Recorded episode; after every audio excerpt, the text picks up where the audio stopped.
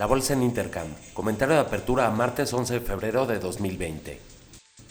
En México, el dato de producción industrial no estacional salió peor a lo esperado, ubicándose en menos 1% contra menos 0.50% esperado. A las 9 de la mañana conoceremos el dato de reservas internacionales. A las 11 y media el resultado de la subasta de bonos de Banjico. Fibra Prologis aprobó en su asamblea la emisión de 200 millones de acciones a un precio de 41 pesos con 50 centavos. Banjico dará a conocer el quórum de sus anuncios monetarios a partir del jueves. Altos Hornos de México ratifica a Alonso Ancira para continuar con su... Fibra Monterrey llegó a un acuerdo para comprar unas oficinas en Guadalajara por 100 millones de dólares. Fonatur lanza la licitación para el primer tramo del tren Maya. Ecogas, empresa de Genova, invertirá 340 millones de pesos en Durango en los próximos cinco años para expandir su red de distribución. Hoy después del cierre conoceremos los reportes de América Móvil y Aeroméxico. El tipo de cambio cotiza en 18.67.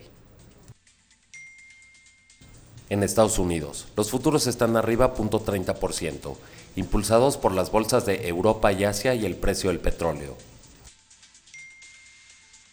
El optimismo de pequeños negocios NFIB mejora lo esperado, ubicándose en 104.30 contra 103.50 esperado. El índice de S&P 500 cotiza en un nuevo máximo histórico en 3.352 puntos. El índice Nasdaq alcanza un nuevo máximo histórico en 9.628 puntos. Reportes. Virtu Financial, Hilton, Hasbro, Omnicom reportaron mejor a lo esperado. Under Armour reportó en línea a lo esperado. Goodyear reportó peor a lo esperado. Hoy después del cierre conoceremos los reportes de Lyft y Western Union. En Europa, las bolsas cotizan en promedio 0.30% a la alza. En el Reino Unido el dato del PIB salió mejor a lo esperado, ubicándose en 1.10% contra 0.80% esperado.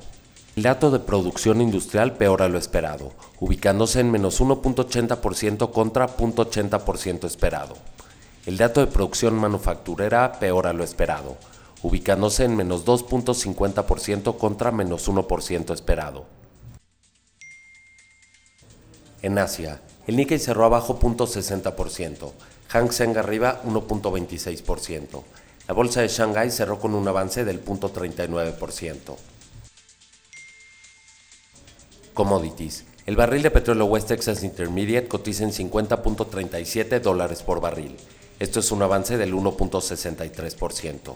La mezcla Brent a la alza 1.78%. El oro arriba 0.02%. La plata cotiza en 17.75 dólares. Esto es una baja del 0.11%. El cobre arriba 0.07%. Que tengan un excelente día.